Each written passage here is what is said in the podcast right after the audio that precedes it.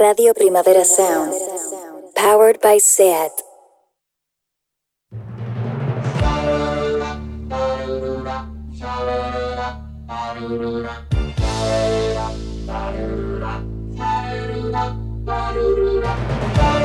Marea Nocturna con Desire de Fe, Jordi Sánchez Navarro, Xavi Sánchez Pons y Ángel Sala.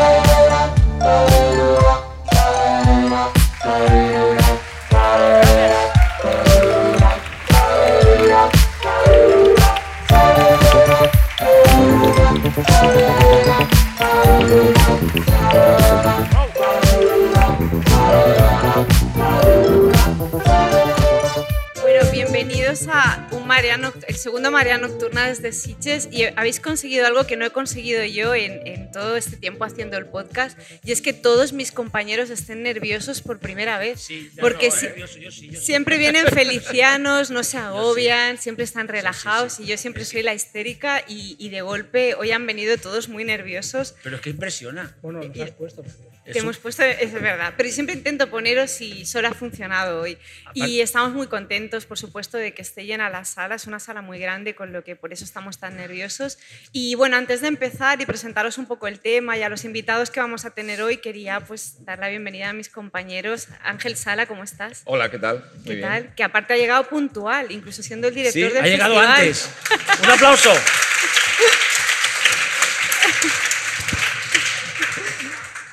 Xavi Sánchez Pons, ¿qué tal? Es- estoy bien, pero aún no he podido conocer a Nick Antosca en persona. O sea que esperamos tener noticias mañana. De Yo- hecho, tenemos el objetivo, conozco.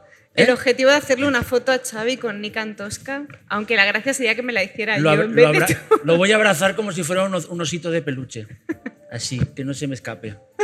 Y Jordi Sánchez Navarro, ¿cómo estás? Bien, muy bien. Los que no, los que no sepan de qué va esto de Nick Tosca, es que, que sepáis que es un gag recurrente ya en el Marea Nocturna. ¿eh? Sí, sí, sí. Ya, la relación de Xavi con Nick Tosca es un tema de conversación. Exacto. Muy bien, Desi, gracias. Sí, bien. y bueno, eh, un poco el tema que hemos buscado es el slasher, que es un tema que siempre ha estado así en el aire y que ya se ha ido tocando en otros capítulos, pero justo daba la casualidad de que este año en Sitges había presencia de, de slasher. Ya anoche vimos Halloween Kills, ¿no? Como continuación ya de una saga eterna y que todavía durará mucho más. Eh, la peli de Alex, Venecia Frenia, también Tiene, está sí, ahí como en un elementos. híbrido raro entre el guialo y el, y el slasher.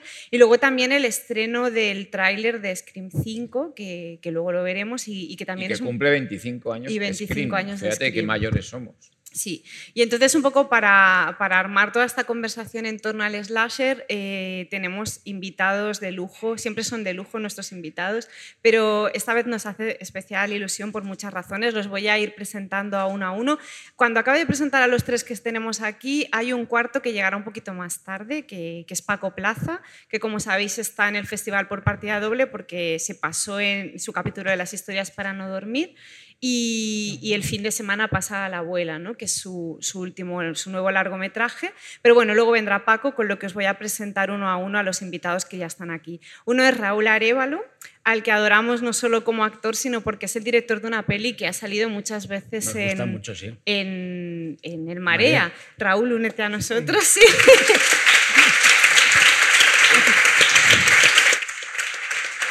Hola.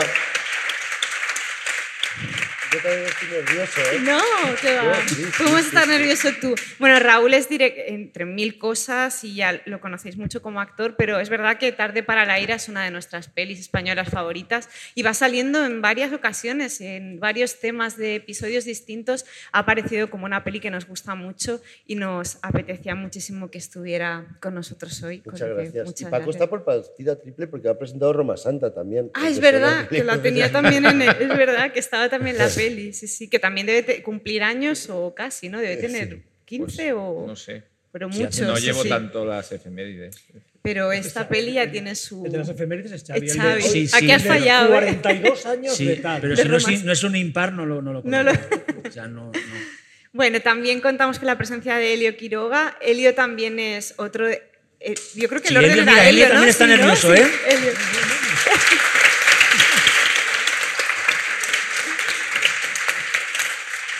Elio, ya sabéis que aparte de cineasta es escritor y nosotros nos gusta mucho todo lo que hace, pero tenemos una debilidad especial por Fotos, que es una peli que ya cuando pasó en Sitges fue un acontecimiento y que para nosotros es la definición mm, más radical de cult movie, ¿no? de película de culto y que, a la que volvemos de forma recurrente todo el tiempo y a quien queremos mucho. Y bueno, a todos nuestros invitados, pero bueno, Elio es como una figura clave de Sitges, también como Raúl, con lo que muchísimas gracias. Encantado, qué guay. Gracias. Y luego Ahí están... está Paco, mira. Y mira, y ya Mira, nada Paco, ha venido, ha venido, ha venido. La estrella. se tiene que microfonar y ahora vendrá. Luego tenemos a Antonio Trasorras.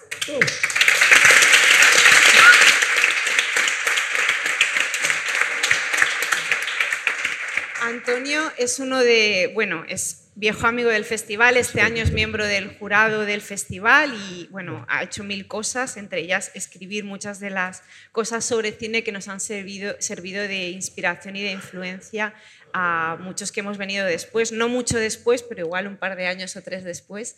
Y, y bueno, es como una figura clave en todo lo que ha sido el análisis y la escritura de- del cine fantástico, de terror y de la cultura popular, más allá de otras facetas que cumplen relación a guion y muchas otras cosas, pero bueno, yo creo que muchos de los que estamos aquí lo tenemos como referente, con lo que muchas gracias Antonio por, por estar hoy aquí. Qué orgulloso se siente uno cuando ve gente muy joven como. No mucho más, ¿eh? ya, ya que, ha me- que ha mejorado lo que otros. Qué va. Y Paco está todavía microfonando, eso me, sí. está ahí liado. Paco no necesita Vamos a un presentación. Paco ya lo hemos presentado. ¿eh? Ya está Y más que presentado. tenéis al fondo de la sala. Sí, y un poco, yo abriría un poco fuego preguntándoos eh, vuestra relación con el slasher, si es un género, subgénero que os guste mucho y empezamos un poco a... a- va a ser el, quizá el marea más anárquico de todos porque somos muchos y, y bueno, va a costar un poquito más, pero, Hola, yo abriría un Paco. poco por aquí. Un aplauso para todos.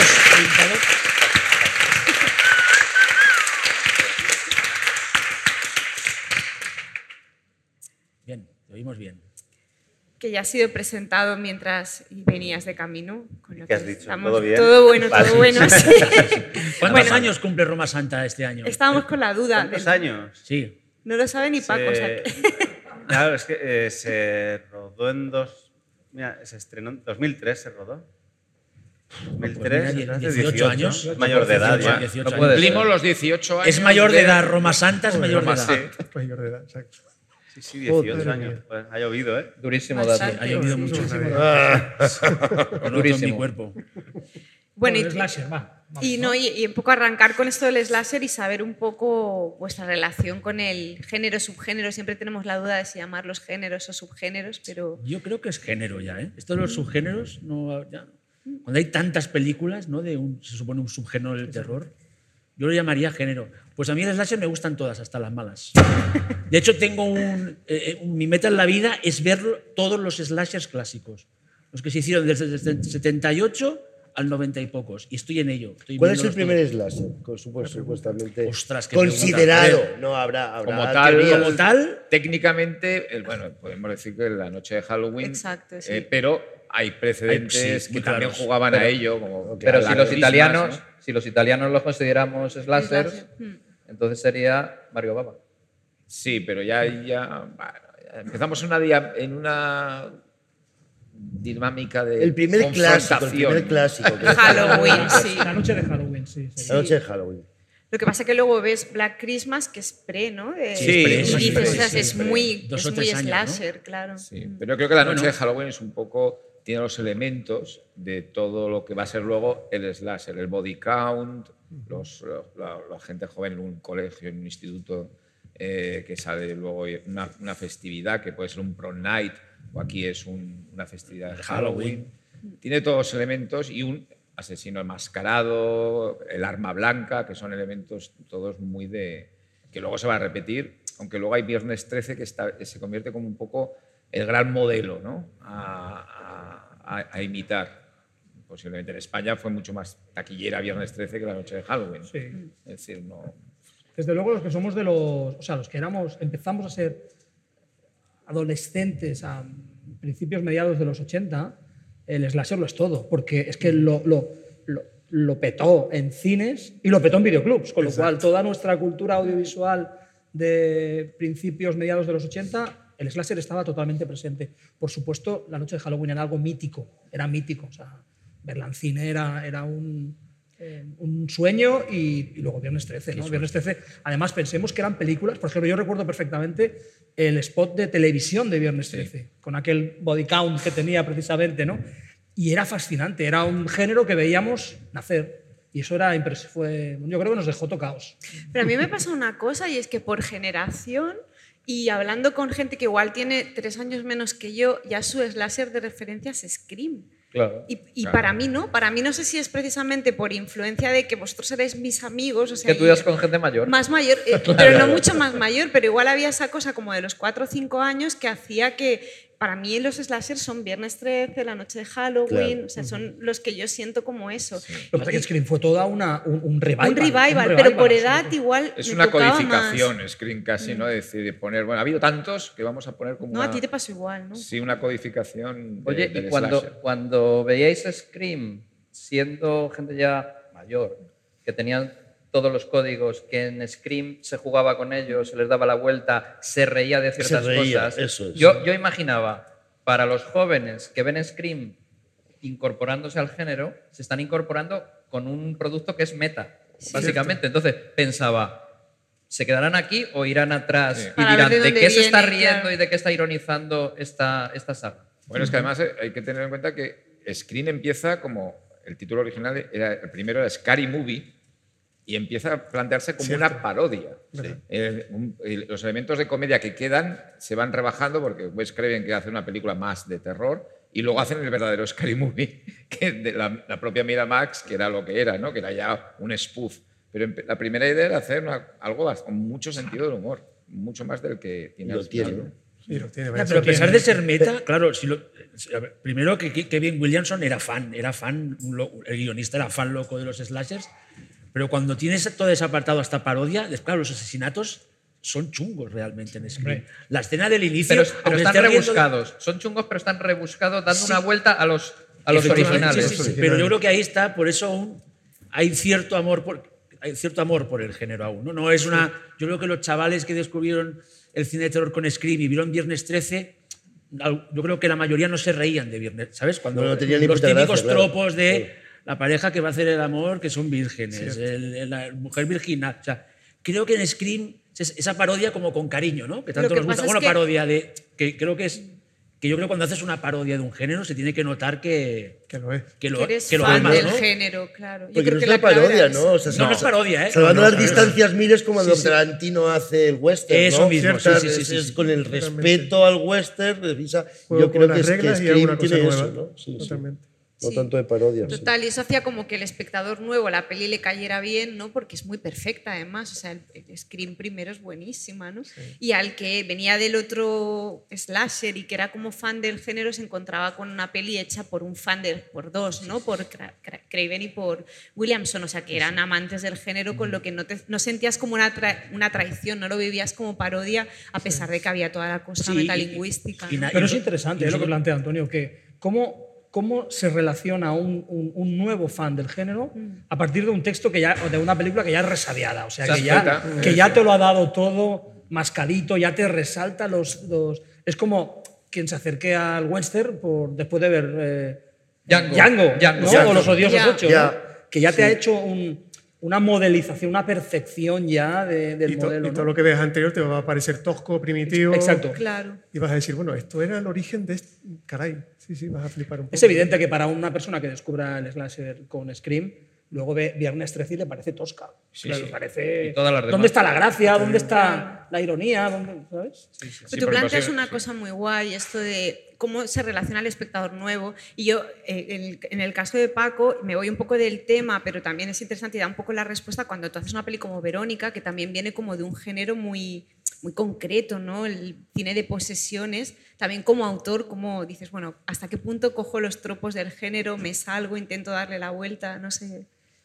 Sí, yo creo que to- todos intentamos, ¿no? Cuando hacemos una película, intentar aportar algo siendo respetuosos con, Con el el- legado, ¿no? O sea, yo creo que eh, si piensas que el flamenco empezó con Rosalía, estás muy, estás muy perdido. Claro. Y si piensas que tú vas a hacer la película definitiva sobre posesiones sin haber visto las 500 que, que se han hecho, pues estás muy... Lo que sí que creo es que cuando una persona escribe o dirige una película, lo, que, lo, que, lo menos que puedes aspirar es a que, a que lo filtre a través de su visión personal, ¿no? Pero en mi caso yo creo que sí que, que sí, sí opino que, que es interesante ten- ser consciente de dónde vienes y de no estar inventando la pólvora. Pero tu filmografía está llena de películas Claro, que pasan por ciertos también. géneros Mm. desde el conocimiento. O sea, cuando hace Rec, los zombies, cuando hace Roma Santa, los hombres lobo, eh, las pos- lo, lo satánico, lo o sea, cada película tuya es como de eh, llego a este género, hago escala, pero sabes tú lo que estás manejando. O sea, hay como un conocimiento. no añado, eres- añado, como que tú mismo, no sé cuánto de conciencia, aunque me toca por hacerlo de Úbeda, del rec que hicisteis con Jauma, el rec 1 a rec 3, podría ser de Scream a la noche de Halloween, claro. casi salvando las distancias. poco, De repente es como que ya, uf, le das una vuelta ¿no? a todo. Y ya con la, la, la novia con la sierra eléctrica, ¿no? Claro. Que ya, es- ahí hay un... Ahora con, con- en la historia para no dormir me gustaba hacer muñeco poseído, ¿no? O sea, yo es que, claro, yo soy muy fan del género y me gusta eh, revisitar los mitos, ¿no? De Se hecho, te nota la cinefilia. sin, la frustración que tengo es no haber hecho aún- una peli de vampiros, que es lo que Bueno, más me hiciste el gustaría corto hacer. Has aquel. hecho un poquito. Hice el corto porque quería hacer la peli, pero al final no pudo ser. Maldito viernes era. Sí, maldito viernes. Que al final sacamos el cómic por, por soltar la historia, pero me gustaría hacer la Pero eso os, peli. pasa, eso os pasa un poco a todos, ¿no? Cuando habéis hecho alguna. eh, bueno, Raúl no, no- no quiere inventar el thriller dramático Rural, cuando hace tarde para la ira, ¿no? Por ejemplo, o, es decir, sabes de dónde vienes y, y respetar ese legado es muy importante, ¿no? O sea, Sí, no, es que yo me quedo enganchado todavía a lo que habéis propuesto al principio, esa cosa que es verdad, el que ve Scream, que eh, desde dónde luego eh, encara eh, de dónde viene, ¿no? Eh, y, y las anteriores, eh, y pensando, pensando en Tarantino, el ejemplo, aunque sea un poco con sus matices muy diferentes, ver Django y decir, y ahora voy a ver John ¿De Ford, dónde ¿no? viene? Pero, Bueno, primero los westerns italianos Primero, y luego el Spaghetti. Western, primero el Spaghetti. Western, además todavía con Tarantino tendría que ser más rebuscado. Serían los buenos y los... y hasta acabar en Howard Hawks, ¿no? Pero, pero, el, pero sí que hay algo que, que no creo que sea comparable a lo mejor con, a lo mejor con yo si he hecho thriller o lo que sea, sino eh, que lo de Scream es un caso particular. Ahora, no lo había pensado por ahí, ¿eh? Y nosotros nos sorprendió mucho cuando hicimos el especial de los 90 hasta qué punto era una peli muy importante para mucha gente. Sí. Scream sabíamos que era muy buena, Sí, pero sí, que era sí, como la peli, como que le- am- había generaciones a las que había sido la peli que los había metido en el terror. Y Yo no envejece muy bien, la vimos hace poco. Scream 1 envejece muy bien, la 2 es malísima, por cierto. Pero, pero la 3 es guay, de repente. Yo soy como tú, que es verdad que me quedo incluso con las malas, ¿no? Pero, No, no, no, pero es que hay debate de cuál es la mejor. A mí me gusta ¿eh? la 2. ¿te gusta la 2? Aquí hay un debate, o sea. A mí eh, la dos se parece uno- la- a mí me la parece uno la no es generalmente la Ángel. mejor, considerada la mejor, ¿eh? Ángel, tu frase a mí me gusta la 2 vale para cualquier saga.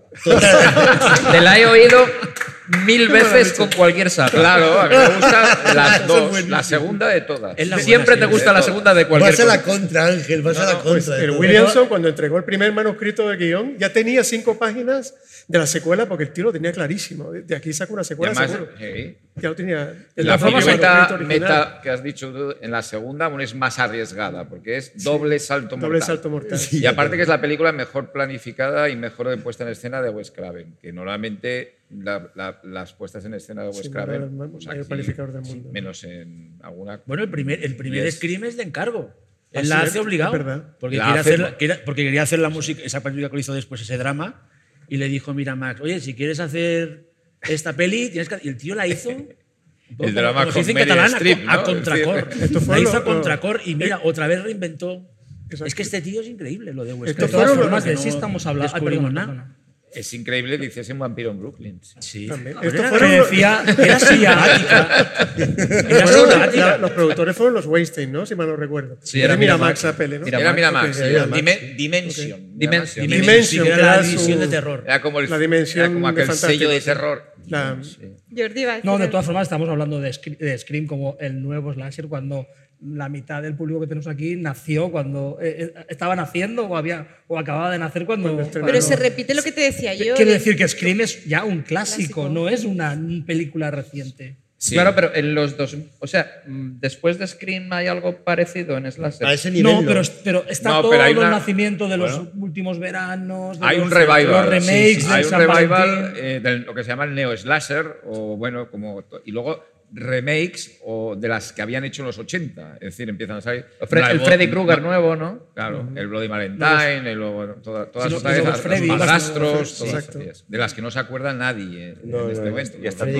no Tuno negro también. El padrastro Negro, nueva, exacto. de aquella época. El padrastro no, Paco apunta otro clásico que... Tuno negro también. Tuno negro. ¿Cuál? Tuno negro. Tuno negro es la buena. Tuno negro está muy bien. Paco, la dos Paco no, que cuando no habla, sienta cátedra. En No, España- tú no en le- España ahí se lo- hicieron ahí lo varias, ¿eh? dejo. No, pero que es muy Para- interesante los patrones, o sea, eh, cómo se adaptan a la cultura local, ¿no? Aquí Sí, tuvimos sí. eh, más de mil cámaras velan por seguridad, tuvimos el arte Es- de morir, School Killer. Skull Killer, o sea, aquí también hubo una Joder. ola tardía post y que, y que vienen de Scream todas. O sea, es Sí. del revival del slasher cuando aquí se dice, ¿y si intentamos hacer algo parecido en España? El arte Pero- de morir. Pero hay un, El hay arte de morir. caso muy... tres, bien, ¿eh? Yo las Bueno. vi las tres en el cine, ¿eh? Enseguida, es el mismo día. Pero eso pasa en todos los países, además. En todos los países tienen su, como su slasher nacional. Exacto. Anatomía en Alemania, ¿os acordáis? Anatomía, aquella que, de la Franca Potente. La- Franca Potente, decir, Franca Potente, hicieron, sí. en todos los países hicieron un slasher, un neo slasher, que era como la, la moda. ¿no? Sí, fueron casi pasa 10 que- años. Casi 10 años. Hay una cosa- hay películas de estas que hablamos que son de 2005, Total. 2003, algunas. O sea que 10 años con post-slasher. Lo que es muy guay es cuando hablas esto de cuando de golpe lo vuelves como algo local, que evidentemente todas estas que hemos citado no han tenido mucha proyección internacional, pero en el caso, por ejemplo, de Rec, que no es un slasher, pero lo curioso es como una peli que, que reformula un género como un género tradicional con unos códigos muy locales, incluso había, había como un poco de miedo de inicio, ¿no? Cuando hacéis la peli como de igual es demasiado local, demasiado pasa en Barcelona, no sé qué, se convierte luego como en un fenómeno internacional que se vuelve muy influyente para el cine de zombies que viene después. O sea, que cuando pasa esa jugada es muy guay, ¿no? Como desde una peli que revisa un género clásico consigue convertirse a la vez en referente de los que vengan después. Hombre, con Tuno. Negro no pasó. Por eso digo que ni con No, no, más no se convirtió. cámaras. Mira que es, porque más, más español que el Tuno, y- pero no acabó. Aunque, vete a saber, Oye. si la saca rollo alguien de fuera, Scream Factory, uno ¿Quién de estos, sabe? Y- igual se vuelven locos con Tuno Negro. Yo tengo más se confianza. inventan una banda de, de estos escoceses con gaitas asesinos, yo qué sé. Sí. Escocia, digo. Algo así, sí, sí, sí. Oye, pues. seguro que me odia por decir esto, pero Antonio hizo un slasher con una sola víctima. No, a ver, yo. Antonio. En esa película yo tengo una escena slasher. Sí. Una escena. Luego ya- el Callejón, la película de Antonio. Otras Horras, de 2011, ¿verdad, Antonio? Sí, de 2011. Luego hay vampiros y hay otras Sí, cosas. pero hay una escena Pero hay slasher. una escena slasher. Y, y yo, al hacer esa escena slasher, curiosamente tuve que hacer una cosa. No copiar, por lo menos de memoria, ninguno de los asesinatos que tengo ya muy metido, que es una cosa que como es tan coreográfico, se te quedan. Y yo a Argento lo he estudiado mucho y a Carpenter y tal. Inevitablemente dices, a ver, cuchillo, chica, no sé qué. Y entonces te das cuenta que es que te está saliendo, lo, lo tienes ahí metido. Es como usar adjetivos o hacer, hacer frases de cosas que has leído, ¿no? Dices, no, no, es que las tengo ya tan... Y es esto, un, un asesinato de repente. Ayer viendo Halloween Kills pensé, ¿esto no lo hizo Rob Zombie? O sea, hubo, un, hubo un- concretamente un apuñalamiento que me vino a la cabeza una escena de Rob Zombie, no sé si de la 1 o 2 de Rob Zombie, que tengo que decir que son excelentes las dos. La Pero dos es mejor.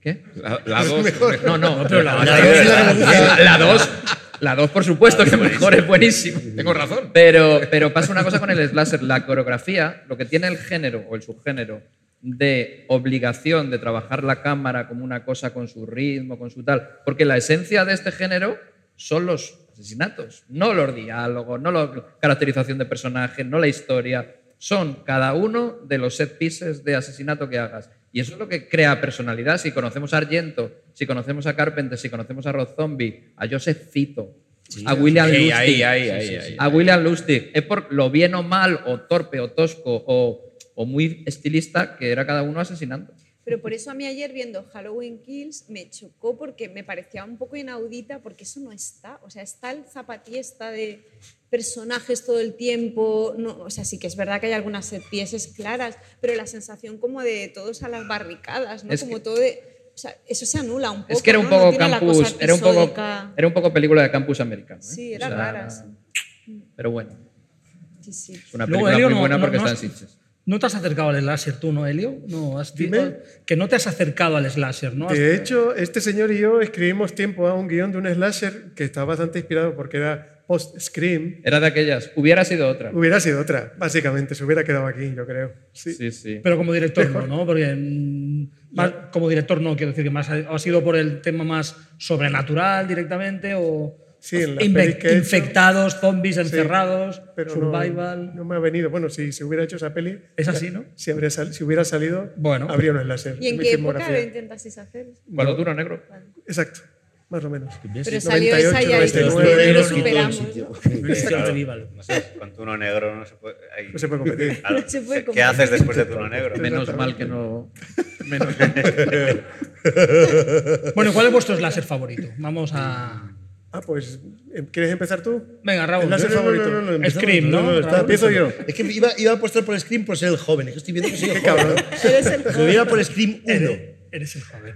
Solamente Pues, por. En mi caso, que soy rata de videoclub, yo Cuando era chico, íbamos a casa de un amiguete y no tenía vídeo VHS en casa, íbamos a casa de un amigo a ver las pelis que conseguíamos de videoclub. Eran pelis en aquella época piratas, todavía no se había legalizado la piratería. Hablo de Las Palmas de Gran Canaria, años 80. Y recuerdo que todas me las grababa de VHS a VHS en casa de este amiguete que otro llevaba un vídeo hasta que inventaron el anticopy.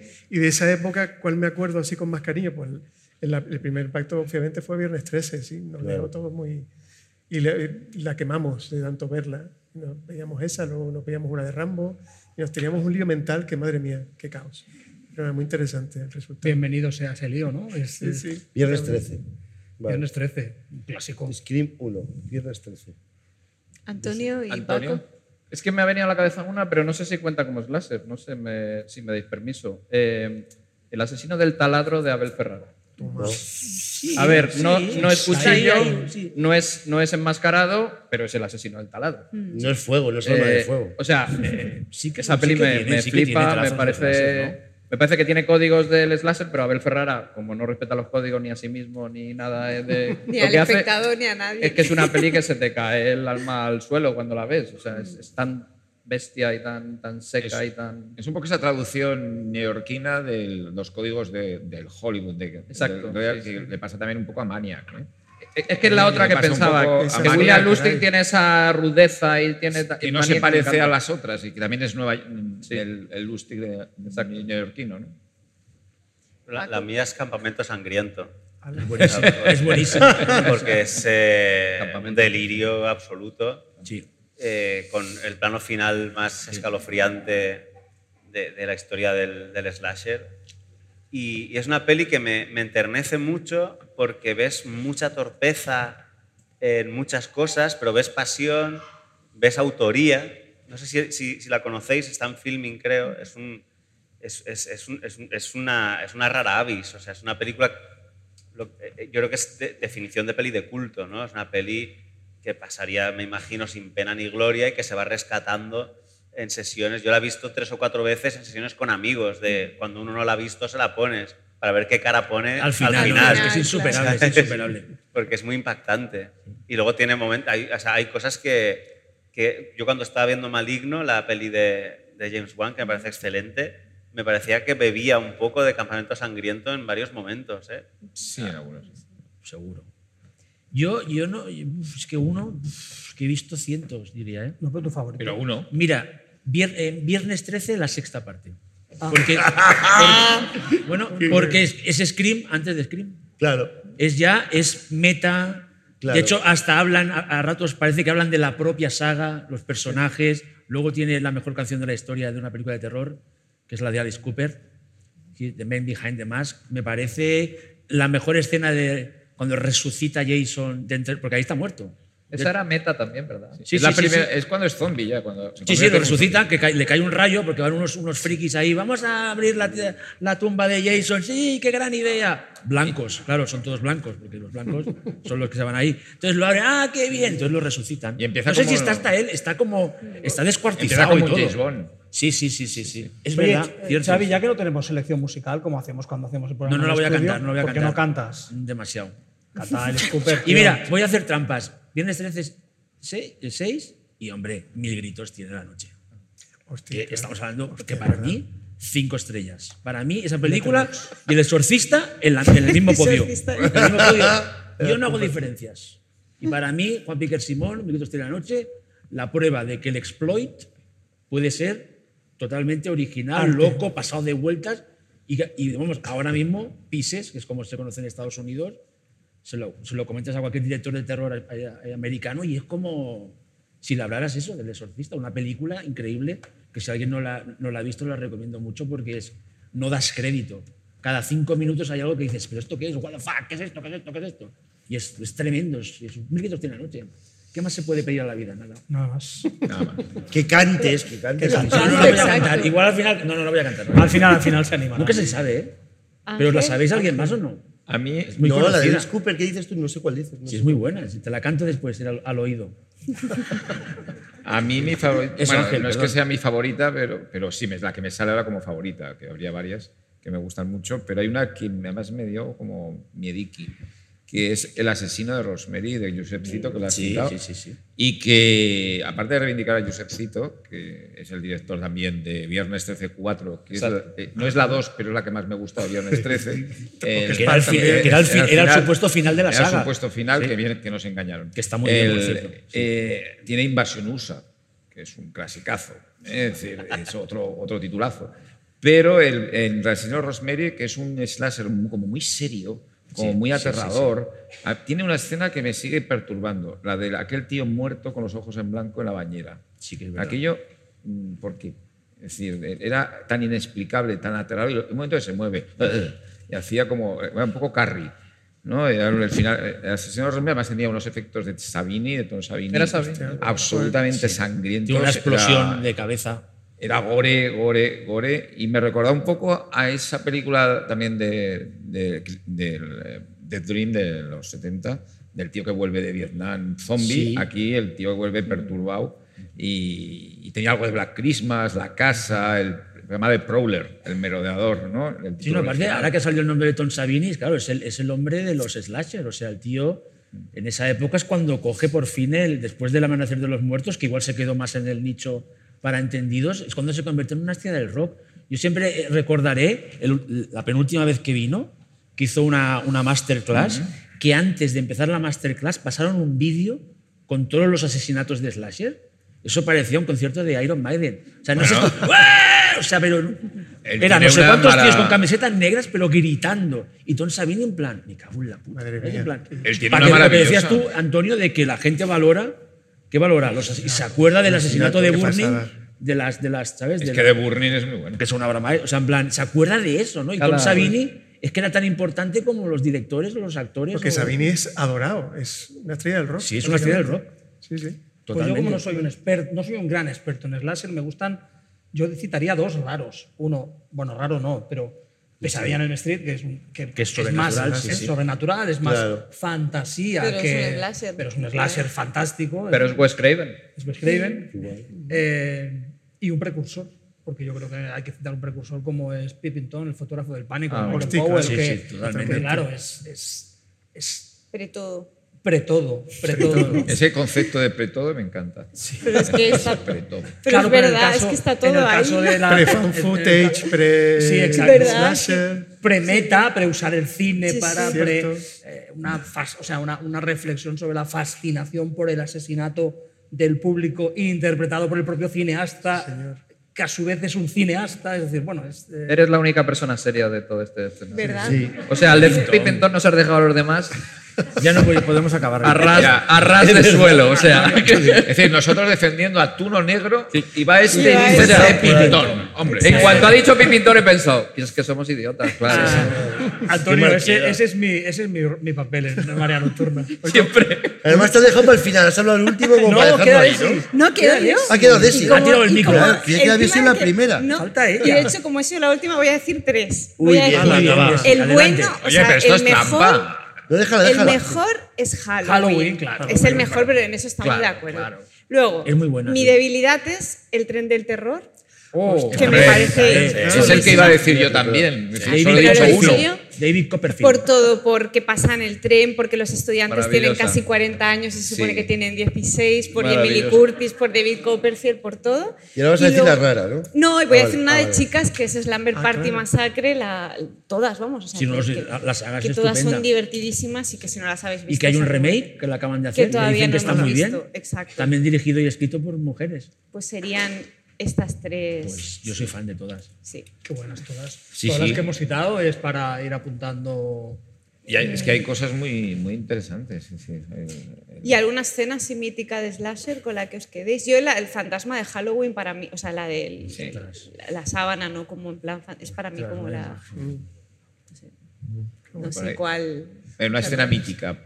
Ya la más pillado, ¿eh? Una escena mítica. Hombre, a mí- para mí, pues mira, ya que, ya que me he lanzado con Campamento Sangriento, me gusta mucho un, un- un- un asesinato que hay eh, proyectado en sombras en la pared, con una luz roja que es como el prólogo de Drácula de Coppola, cuando empalan así, estéticamente parecido, pero eh, un pelín diferente. En esa peli hay dos o tres, hay uno en la ducha también súper mal hecho y súper divertido, pero este de las sombras es muy peculiar porque además te lleva a pensar por qué llegaron a esa solución, seguramente tenían 10 minutos para rodarlo, o el defectos no vino, o se emborrachó, o lo que sea, y dijeron, bueno, pues con las sombras, y la verdad es una solución plásticamente súper interesante. De hecho, hay como toda esta cosa, porque al final es como el concepto este del diseño de, lo- de las muertes o de los asesinatos, que yo eso lo echo mucho de menos en el cine Sí. contemporáneo. De hecho, tú antes citabas a James Wan y es de los pocos que todavía mantienen eso, o Scott Derrickson también podría ser otro ejemplo, ¿no? De gente que tiene el amor ese por el diseño del asesinato como algo de impacto y que recuerdes, ¿no? Que no pase como un asesinato random más ahí que... que Ahí la precursora, sin duda, sería la, la escena de la ducha, ¿no? Sería Sí. Bueno, y también Sí, el, el gusto por los asesinatos en el Yalo, ¿no? Claro, que- Sí, no, pero como, es que- como primera precursora, el primer tipo que dice, todo, vamos a planificar una escena de asesinato inolvidable, Exacto. es, es, es Hitchcock, claro.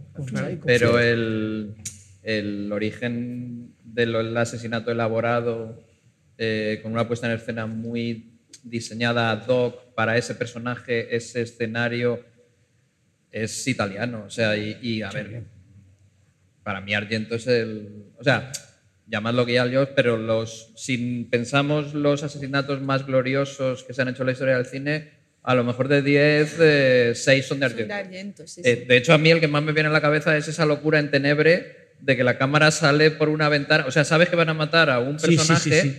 el- la cámara está detrás de ese personaje. Lo normal sería que el asesino llegara y lo matara ya de una vez.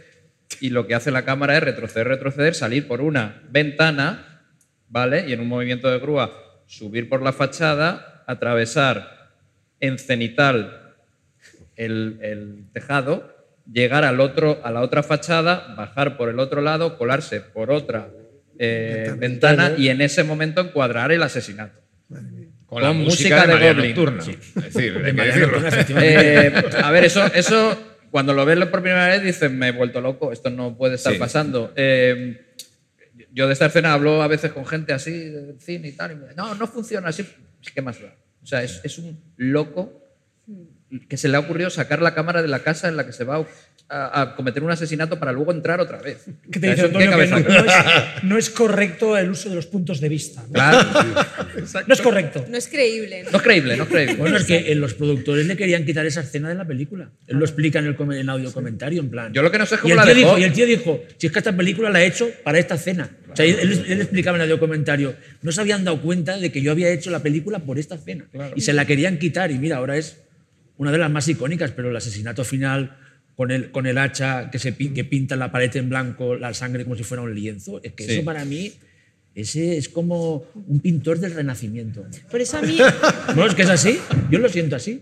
a mí lo que me da rabia es que cuando llegan todas estas eh, secuelas, reboots y demás, parece que todo esto, como que si pensaran que pueden prescindir de eso porque tienen otras cosas que ya les justifican la peli, que son la nostalgia básicamente y por otro lado un personaje potente, claro, si tú tienes iconos como en Halloween, de golpe parece que la peli ya te funciona con el monstruo y con, o sea, con el asesino y con la cosa nostálgica de que es una saga a la que tienes cariño y que entonces no tampoco parece que tengan que complicarse demasiado la vida porque ya tienen ganado al espectador. Entonces siempre me da como rabia eso, ¿no? Por ejemplo, con todo lo de, de no sé qué esperar de Scream, pero mm, pienso ya solo por el, de la 5, pero solo por el hecho de tener a los actores míticos Ya, es ya como que ya da igual, que ya ¿no? da igual, ¿no? Entonces siempre tengo como Pero la eso es duda parte esa. del encanto del slasher, ¿no? Yo, las- a mí, por ejemplo, Halloween Kills, a mí, yo es que la disfruté mucho, me lo pasé Mm. pipa. Si es que tampoco le pido más a, a un slasher. O sea, cuando, yo que, que hemos visto la 4, la 5, la 6, o sea, hemos visto cosas muy locas de que ya no- ni salía Michael Myers a veces. Bueno, la 3 aparte porque la 3 es una peli. Pero es en plan, y es que me llama, mira, bien, salen los tíos ahí, sale Michael Myers matando, pues ya Que de está. la 3 Yo hay homenaje más, directo, ¿eh? además, Yo en quiero más. ¿La O sea, cuál era? ¿La sí de que la bruja? Sí, Sí, se de nos sí, se la nos 3, que es una obra maestra para mí. Pero en plan, yo, yo es que no.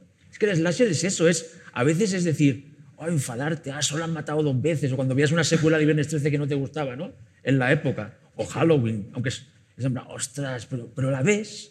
Y luego, cuando pasan los años, la ves con más cariño. O sea, cómo ganan estas, estas secuelas como menores. De Viernes 13, si le preguntas a cualquiera, cada uno tiene una diferente. Sí. Hasta la supuestamente, hasta Jason, hasta la que, hasta de Manhattan, ahora tiene fans, que a mí me gusta esa película. también, ¿eh? sí, sí, de hecho, tiene ese asesinato que, al, que el boxeador le arranca la cabeza de, con un manotazo y cae en, una, en, una, en un contenedor de basura, que es slapstick, nivel, pues, pues era lo bueno, es Harold Lloyd, todos De estos. todos modos, a mí me. Yo, yo fallo como fan del terror ahí en que no tengo la memoria de las secuelas. O sea, salvo que una continuación sea increíblemente buena y que pase como a la historia como una peli muy buena. Yo sé la primera y, y luego las cruzo, o sea, así Pero como es normal, Xavi. también es Pero normal, yo, y muchas veces, yo qué sé, te- se supone que si te mola el terror lo sabes todo y nadie sabe todo de todo y te dicen, ordéname las de Viernes 13 en preferencia y es, no tengo ni idea. Pero O sea, porque hubo una época en que los secuelas de la secuela de la secuela no aportaban nada nuevo. Pero, por ejemplo, aunque no seas las, pero los REC. Perdón, SREC no. Los REC. Y los SREC seguro SREC también. también, claro. Los SREC también. Seguro. Pero quiero decir, ningún REC se parece a otro REC. O sea, son lo Sí. suficientemente distintos, pero porque hay voluntad. Pero en aqu- aquella época no había voluntad Claro. de separarlos. Pero Xavi No, encuentra y la, él te hace el, el- te los ordena todas las secuelas de Yo todas sí, las tranquilamente, y él también, sí, Sí, sí. sí, además es una teoría me da un poco loca de eh, mucho, durante muchos años circuló la, la teoría de que viernes 13 las buenas eran las pares y de pesadilla Sí. las impares. Es verdad. Es decir, y bueno, la 2 de viernes 13 es muy buena, otra vez, la 4, la 6, la 8. Es decir, que se cumple un poco. Las, mis favoritas son las pares. Y la del espacio, que para mí Pero- también es una obra maestra en sí mía. misma. Sí, sí. Y sale David Cronenberg, por cierto. Pero Yo creo que un poco el slasher era eh, de esta época y por- luego también ha pasado con, está pasando con Scream y con las nuevas sagas pues, como Feliz Día de tu Muerte y todo eso. Sí. Es consustancial un poco la- las secuelas, ¿no? Es decir, de Viernes 13 ya se eh, que fue quizá la que lo, lo provocó, esperábamos todos los años una, porque se estrenaban todos los años. Era la primera vez que la secuela de- dejó, dejó de tener ese sentido de, de cada tres años si ha tenido éxito hacemos. No, aquí funciona o no funciona la, quinta, ahí se está. Sí, sí, bueno, decir, de- el- eh, eh, De Siré, no sé si lo recuerdas, pero tú que eres de mi quinta, yo, yo, yo, me- yo entré en el cine de terror por Pesadilla en el Street. Me compré el primer, el Freddy, cuando el Freddy, cuando el Fantastic Magazine se llamaba Freddy Magazine. Sí, sí, Magazine. y tenía mi carnet. Gracias, gracias por comprarlo. los- no, que tú estabas ya ahí. Y yo tenía mi carnet y yo iba a ver, creo que era la 4 o la 5, iba los, y cuando se estrenaba la 5, la- iba como en plan que iba a ver para mí Ciudadano Kane, ¿sabes? O vamos, y encima la sesión continua, que la podías ver tres veces seguida. lo hicieron una que era parte, parte en 3D, que ibas con tu cafita Sí, yo te la, te la 6, ponías. el La final seis, de ¿no? Freddy, yo la, De esta la vi en el de cine de- Rachel Talaray, que está Sí, sí, sí. por una. Esta la vi en el cine de, de Canet de Mar, que iba a veronear y me acuerdo que estábamos todos y, y aparte te avisaban, ponte las Sí, te gafas. avisaban, ponte las gafas, ¿Sabes? Y era como, ostras, y era como lo mejor. Se Cuando tienes 15, en 16 años, este como festival. lo mejor de lo mejor. Y no hay que olvidar que hay que aprovechar que Raúl y Melina, que está aquí delante, Melina Matthews, que es una actriz maravillosa, aparte de hacer presentaciones aquí en el festival, se han visto todo Scream ahora. ¿os las Sí, es verdad. Pero es ¿no? casualidad y no Hemos pone este programa. No, no. Pero la- De ahí viene es lo de es criticar que las me dos. gusta que, que sea y me por pregunta el Ángel, casualidad. ¿hace cuánto no viste Scream 2 o Halloween 2? No. No, Halloween hace- me parece que la ¿Y cuál, es tu, Pero- cuál es tu favorita, Raúl, de la No, no, serie? lo que pasa que también es un tema ya personal, porque lo que me pasa ya da igual, pero es ese cine, eh, no sé de qué, de qué año es Scream, Scream 2, ¿de qué año es Scream? Scream 96, 96, se quedó 96, 97, 96. 96. El año 98, 99, 2000, tanto, me pasa algo estético a mí, que tanto en la moda como con el cine, como que hay algo que no puedo. con- No sé. El rollo incluso noventero. las- ¿Sabes? Hay algo que ¿La ropa o qué? Debe La ser. ropa. eh, No te no, todo, todo. Y, y la fotografía, el sonido de los actores y los pelos, no sé. hay Raúl, algo que el, incluso el- las que el recuerdo. Club de la lucha es del 99, no jodas. Por ejemplo. es que ahí ya se me va un Muy buena esa que me acabas de decir. No hay regla sin excepción. Pero, pero que me pasa con Scream 2 que es como, digo, hostia, fíjate si me gusta mucho más la 4, ¿no? Como ya entrando en lo de que ya me da igual todo, ¿no? Pero la 1 es como que la veo y que viene, digo, que bien envejece. Y, dos años después los mismos actores ya están con esas mechas de los 2000, con eso. Y ya es algo personal, pero me jode.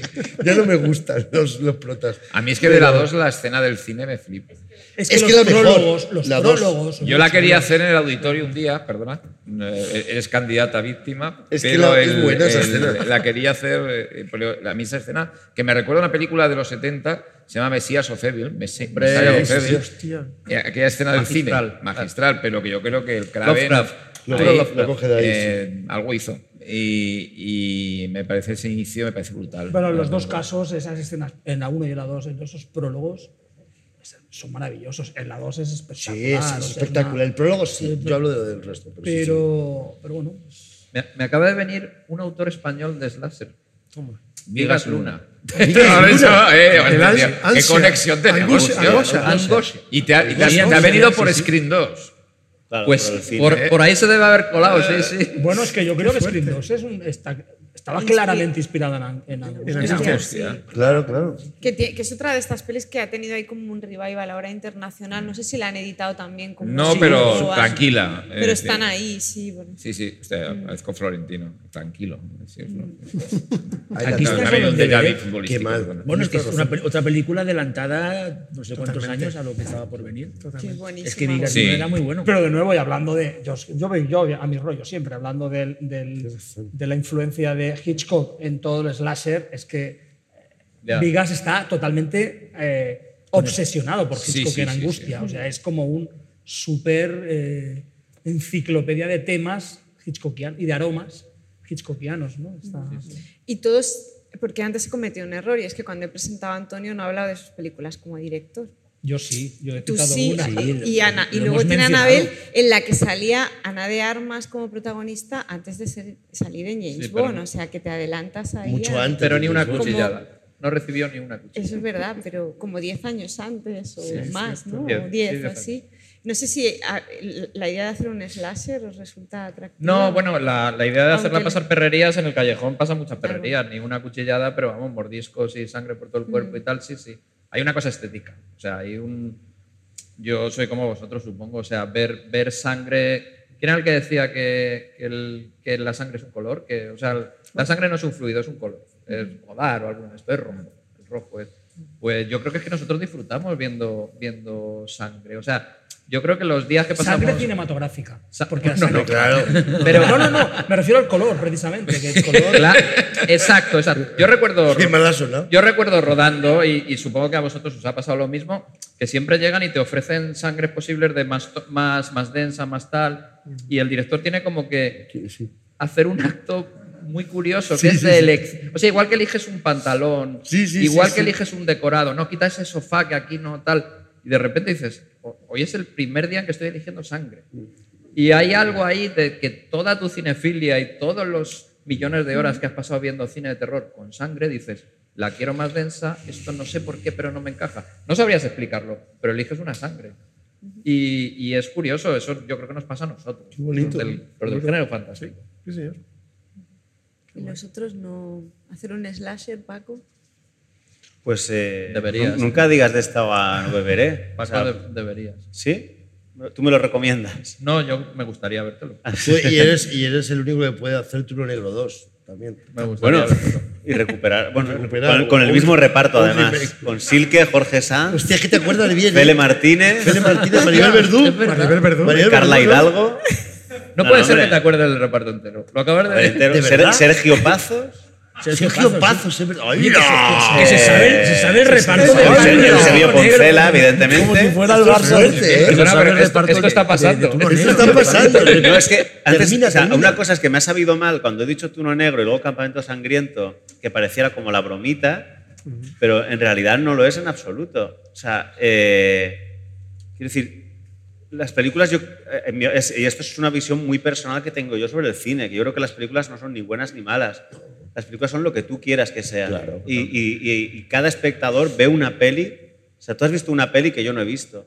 Cada persona ve una película en función de su gusto, de su, de su cultura, de de, de dónde Sí, viene, sí. de estado de ánimo, de su circunstancia concreta de ese momento.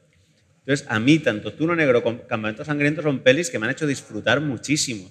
Y a mí que no venga nadie a decirme que no son buenas películas, que digo, bueno, entiendo lo que quieres decir, pero no estoy de acuerdo, porque a mí me han alimentado, a mí me han servido, yo he disfrutado viendo esto. Tuno Negro, la escena de, la, de Poncela y Silke, hablando alrededor de un, un- cómo se- hay la entrada a un pasadizo de las tumbas, me parece acojonante. O sea, me parece mucho más divertido que el Código da Vinci. O sea, y... Hombre, hombre, Hombre, que es divertido el Barça, el Barça Bayern Múnich. Es divertidísimo. Es el Bayern de Múnich. Nada, nada. Has cogido la- el ejemplo del Código Da Vinci. Pues un detalle curioso, el director de Turno Negro, su primera peli, la hizo unos años antes y es una versión del Escarabajo de Oro producida por J. Piquer Simón. ¿no? Sí, Qué curioso. Es sí. verdad. Gran película. Bueno, es una peli interesante. Manoa, el escarabajo de oro. Manual Escarabajo de Oro. Exactamente. Sí, no estaba mal. Había un figurante que moría tres veces, me acuerdo perfectamente. De estar en el cine y decir, pues este ya lo han matado. este me Sí, suena que este lo han matado. Me acuerdo de ese visionado de. Pues J. este lo Piquer han matado. produciendo, tío.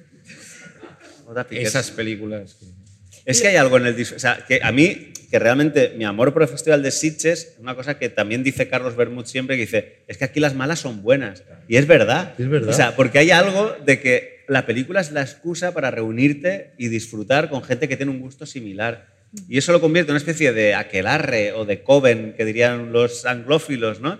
De, de- de que la peli es el punto de partida para que nosotros lo pasemos bien comunicándonos con ella. y, son, y las películas apelan, o sea, son películas que, que encuentran, o sea, es como que su razón, a mí me pasa a veces aquí que veo películas que digo, es que su razón de ser es estar en este festival, porque fuera de aquí eh, no se van a entender. O sea, y aquí hay 800 personas o 1000 o, o el aforo no sé cómo está ahora, eh, disfrutando de esto porque nos reconocemos ahí. ¿no? Y eso es muy bonito. Y creo que eso es algo que tiene en común el heavy en la música y el terror El en el cine. ¿no? Que hay algo como de sentimiento de comunidad que es muy bonito. Estamos aquí hablando de que si William Lustig, eh, Maniac, no sé qué, y son cosas que fuera de aquí No se entiende. no se, Sí, sí, no- no totalmente se de entienden o, No, o- o- se, comulga, ¿sabes?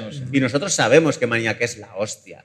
¿Sabes? Y que es un que peliculón. Pero yo no me imagino a Garci con Torres Dulce hablando del. Ah, del- no. ¿sabes? Bravo, Paco. Pero bueno. Por eso, Qué bien hablas, has hablado, Paco. por eso antes cuando Xavi decía que... Qué bonito, eh, Me ha encantado. cuando Xavi decía que la gente, bueno, los aficionados se saben muy bien cada una de las, de las secuelas de Viernes 13 y tal, y cada uno tiene su favorita. Eh, en realidad, la mayor parte del público las confunde.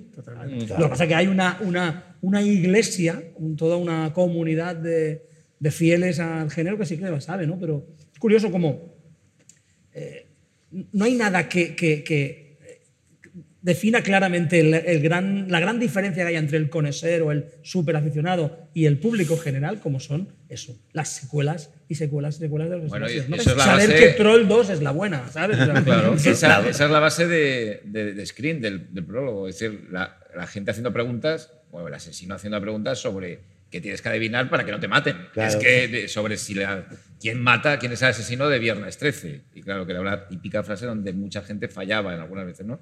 Eh, Jason, no, era la mamá. ¿no? Claro, el- el- el- y ahí se basa, bueno, que muchas veces se confunde la gente. Ah, Porque ¿quién era el, la- antagonista de Viernes 13-7 de Jason? A ver.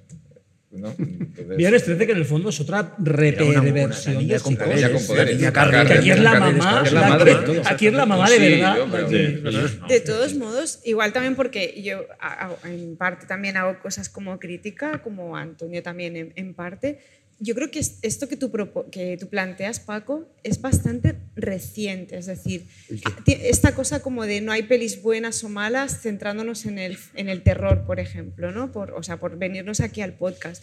Yo creo que hace unos años, igual hace 20 años era así, es lo que tú cuentas, pero que llevábamos como unos años como en, en los que eso no pasaba. Y justo hoy yo hablaba con, con Jordi de que es muy difícil seguir como faro a los críticos de terror ahora, porque las opiniones respecto a las pelis son totalmente opuestas. O sea, que estamos en un momento en el que no hay como corrientes de simpatía en torno a pelis o de antipatía. Por ejemplo, el caso de James Wan es una peli que, que de golpes o la... o- o- pero hablo de gente especializada en terror. o de golpe la, la han amado o de golpe la han... Sí. Eh, la, de, la de James. Wan, Malignant. Sí. Que creo que eso se está, está volviendo Pero a ¿quién pasar la, ahora. ¿Quién la ha odiado esa película? No, es ¿Cómo- una cómo- crítica No sé que si, por- si aquí alguien la ha odiado. ¿Cómo se puede odiar esa La película? amamos, la Pero es una, amamos. una peli que a, a Pero muchos... Paco habla de otra cosa, yo hago más. No pero, no, pero lo que quiero decir es que esta cosa como de en el terror siempre vas a pasar una peli en sillas y siempre va a haber alguien que te la defienda, Sí. incluso aunque yo creo que... Eso es un caso solo que pasa con el terror. Yo creo que Paco lo ha dicho. Vienes con el terror, cuando eres fan del terror, como la- las analizas que- desde tu punto de vista, que es mi caso, claro. hay, eh, otra película recurrentemente que sale aquí, es que para mí, por ejemplo, Verótica es una obra maestra, es que lo, lo siento. Claro. Porque lo siento así, cuando la veo y la veo y la veo, es que la disfruto que, me, que, que- que lloro. Que da alegría. un- O sea, no- y- y- y- crítico y si me viene, y si me viene un estudiante de cine me dirá, pues si hay desenfoque, el, el zoom, el no sé qué, es que me da igual. Porque para mí el cine apela a mi, a mi emoción. Claro que la, sí. la- la técnica, o alguien me viene y me dice, no, es que la fotografía de esta peli de terror es muy digital. Vete, vete a casa. Vete a casa. O- o- no, no, no, es verdad, no, no, es, en plan, calla. O sea, la peli, si- si te transmite algo, me da igual que esté fuera de foco, me da igual. Pesaos, el tercer acto, no tiene tercer acto. Venga, vete a casa, vete a casa. ¿Sí o no? Eh, Xavi Lo es un crítico- es que- Xavi es un crítico- Lo que sois guionistas, del sí. tercer Conoce, acto, pro. conoce, conoce, O sea, pro. conoce. Que Tú no un me mires, ¿no? Impresionista. yo cada vez soy más fan y menos crítico de cine. yo soy fan tuyo, Y creo que con los años voy a ser más fan y menos crítico. ¿A vosotros os pasa que si una película tiene una escena que os gusta ya os vale la película? Sí, Sí, hombre, Pues sí, eso, sí, sí, eso sí. no pasa fuera del género. No. O sea, fuera del género lo normal es hacer una especie de balance absolutamente como riguroso de Sí, sí. y parece que si hay más escenas malas que buenas ya la película necesita tal y a mí con una escena buena y un montón de escenas que no valgan para nada ya esa peli me la llevo Sí. y posiblemente me la compre la tenga en casa la vuelva a ver Totalmente de acuerdo. Antonio, sí, a mí también que- me pasa la- la- la inver- lo inverso, ¿eh? al revés. ¿Ah, sí? Una, peli- una escena me puede arruinar una película completamente, Bueno. Como ha pasado Hoy. recientemente. Hoy, pero bueno. Pero no va a decir el título. No, no. Pero no va a decir el título. No, pero es que realmente el cine de género siempre tiene ese momento, es el cine fantástico, el de terror, ese momento que te, que te lo recuerdas y te hace casi fagocita la película y la convierte en un recuerdo que ha- hace consumir otra Imborrable vez. y otra ya, vez, sí, y otra sí, vez sí. imborrable. Lo que pasa además que también actualmente otros géneros, como puede ser el, el drama clásico o la comedia en este momento, por decir dos que están para mí en franca decadencia, pero no tienen eh, ningún. Las de ahora, ves un drama de ahora, clásico de estos que hacían antes, que hacían los- hasta los 80 los hacían de narices. Ahora no, es que no hay nada que recuerdes. Nada, El nada. problema es que no hay ni una puñetera escena que recuerdes. Y luego es que quieres olvidar casi toda la película. porque Normalmente te has dormido en mitad. Es decir, y alguna que ganan Oscars, pero no voy a decir. Pero el, el problema es eh, el que hay una profunda degeneración de muchos de los géneros clásicos. Es decir, que hay muy poca eh, savia nueva que esté aportando a. Cuando vemos ahora, nos pasa ahora que vemos. Yo me paso hace unos días gente corriente que la querían ver en mi chica y la puse en, en, En Robert Redford. Redford. Y ahora me gusta. Es decir, hombre, aquella película, al menos digo, mira, no es que sea la prueba de mi vida, pero ahora veo, claro, comparo con otras cosas.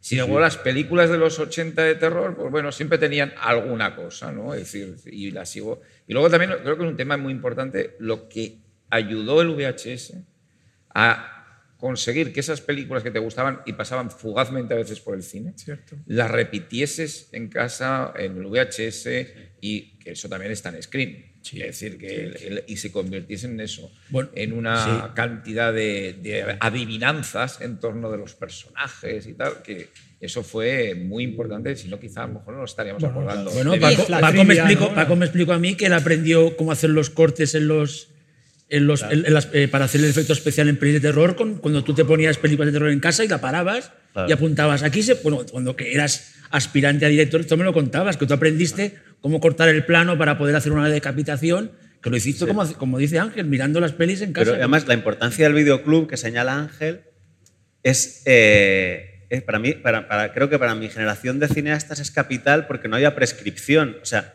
el resplandor estaba al lado de Maniac y al lado- entonces nadie te estaba diciendo es que estás de Kubrick, esta es la buena, no sé No, qué. no, dos peli- Me llevo tres de miedo, pum, pum, pum. Y tú las veías sin el prejuicio que ahora, por tanta permeabilidad que tenemos Claro. a inputs, a... Tú ya sabes que Ari Aster es un autor de la hostia y que James Wan es entretenido. sé. ¿no? O sea, quiero decir, pero me entiendes lo que quiero decir, ¿no? Los mensajes que te llegan ya te dan una sobreinformación. Tú no ves Hereditary igual que ves Maligno. Y nosotros cuando te- estábamos en edad de crecer, no tenía, yo me acuerdo que Kagemusha, el, el guerrero, la de, la de Kurosawa, yo la vi al lado de, de pues, karate a muerte de no, No, sé perdona, qué. y Karate, ¿sabes? Ki- Karate. Kimura, Karate Kimura Hostia, 2, es verdad. Sí. ¿no? Entonces, la falta de diferenciación y de percepción sin prejuicio creo que es muy válida. Igual, igual, igual de importante que es tener a alguien que te guíe, es muy interesante no tener a nadie que te guíe. Pero también está como el revés. O sea, yo compro todo esto y me parece súper bonito y yo estoy ahí, pero también el lado contrario, porque yo a veces me enfado con ellos porque. Y es verdad. Defienden enfadas con ellos? mucho, pero, y ellos conmigo, pero defienden como obras maestras pelis que es, no podéis hacer eso, o sea, no podéis defender no miedo.com no- como una obra maestra, porque Nadie no lo es. o sea. Nadie dijo que mido con punto. com. Bueno. Fuese obra maestra. pero Bueno, peli imprescindible y es. Espera, no. no. Dijimos que la película Miedo.com no es una obra maestra, es- pero es tiene una escena magistral. Vale, Antonio, pues di eso, Pues nada, pero no que es una está. obra. Pero a veces sí que tengo esa ¿Pero sensación qué de que tampoco. con que lo digan? Pues porque yo también pienso en que es importante la Pero ven. educación en, en- en la cinefilia, no sé, en la cinefilia, o sea, los próximos no. espectadores. Sí que lo es, claro No, que lo porque- es. Si no todo valdría y tampoco todo vale, o sea, hay que distinguirla. Y hay gente que realmente nos hace caso, o sea, Pero es así sí, y sí, no sí, puedes sí. estar timando a la gente tampoco. No, pero, pero si estás como. Ahí como estafando, ¿no? En plan, obra maestra, y luego la ven y, y Pero te oye, dicen, pero "Es que tu lo- obra maestra. Escúchame una cosa. También se dice, también se dice cada día en Twitter de películas que se acaban de estrenar y que han ganado un palma de oro de Cannes. También. Y Obra maestra. Pero es, esa lo, esa no, es, esa no, eh, es. no. Esa sí Sí, que no, lo no. es. Y me eh. mojo más. Y, lo digo yo, pero digo, pero no les juzgues tanto a ellos en este podcast cuando de repente tienes a Netflix diciendo una película de Netflix y, y- y educando a la gente y a los chicos de 14 años con Pero cosas bueno, que... pero ¿Eh? ellos que hagan lo que les dé la gana, pero yo me siento responsable. O sea, yo en parte me siento. Como Vale, pero vosotros que, os coño, pues sentís como Netflix, no cineastas. aquí a los compañeros. Vosotros os sentís como cineastas responsables de lo que Sí, hacéis. sé lo que dices, yo me siento, sí. como- yo todavía me siento un poco responsable. Que me hagan caso no es otra cosa. Pero yo, un capricho personal mío de una peli que me caiga simpática, decir que es una obra maestra, no entra en mi cabeza.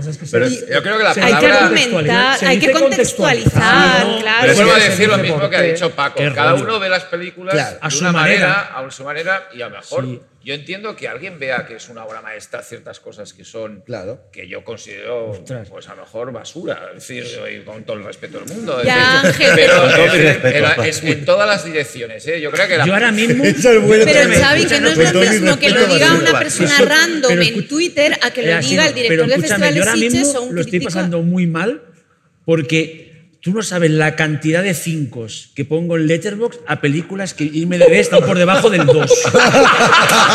y yo ahora mismo, ahora mismo, es que no sé qué pensar, No, porque es que a mí me sale del corazón. de haberme comprado el pack de William Griff que tú Sí, sabes. eso. Mira, pero es que a veces, a veces cuando pongo el 5 digo, va, vete a dormir. Escúchame, escúchame, escúchame. Ponlo mañana. Vale, Y si no es, es Pero un tú me 4. entiendes un poco, o sea- No, pero también- yo creo que también a hay que veces- contextualizar. Hay que, Claro, hay que dar una, hay que una pauta. contextualizar tío. y hay que, sobre todo, ser coherente. Es decir, tú eres- tienes un Exacto. discurso coherente. Yo, por ejemplo, que me pasé, ya sabes que he sido profesor hace más de 30 años, casi, bueno, no, 20. 20. Eh, yo siempre decía a los estudiantes de cine, decía, a ver, una película, por ejemplo, hablando de Star Wars, que me decían, ah, hay rollo. Y yo decía, mirad, una película cuya trama o cuya acción transcurre en más de un planeta nunca puede ser un rollo. Es decir, no, Exacto. siempre es buena. Es una butada, pero es, Claro. pero es una manera de, de- de acercarlos a determinadas maneras de ver el Yo cine. solo digo que hay que controlar un poco y tú lo haces porque en el podcast son los dos subiendo y, y y Jordi haciendo así para Pero también hay que decir que el cine de género de serie B, de cine de género de bajo presupuesto, de terror de los 70, 80, ha sido tan maltratado por una serie de crítica más que ahora no sé decirla seria, no seria, la- o lo que sea, depende. pero que, que bueno, muchas veces nos sale ese poder de reivindicación de decir ir más allá de lo que realmente a lo mejor son. Y decimos a lo mejor alguna de salir. Esta es una obra maestra. Bueno, No, a no, no, no. A mí me sale del corazón. A mí, en algunos A mí las cinco estrellas me salen del Pero me mí corazón. los siete entendéis, magníficos del espacio una me cosa parece es en una obra una maestra, cafetería entre colegas pero- y otra cosa bueno. es como alguien, o sea, lo que diga Paco va a ser importante porque es Paco y la gente si pone un tuit hablando de una peli, Pero Pero es que en esto, me lleva a una cosa que dices, es que yo últimamente estoy muy a favor de las pelis que me, que me gustan. Exacto. En el sentido de que intento no pensar que son obras maestras, porque hay 10 cada semana, Claro. ni que son malísimas. O sea, porque yo cuando leo, últimamente veo una especie de, de polarización, que es como que parece que si dices que una peli te ha parecido que estaba muy bien, parece que estás diciendo que es basura.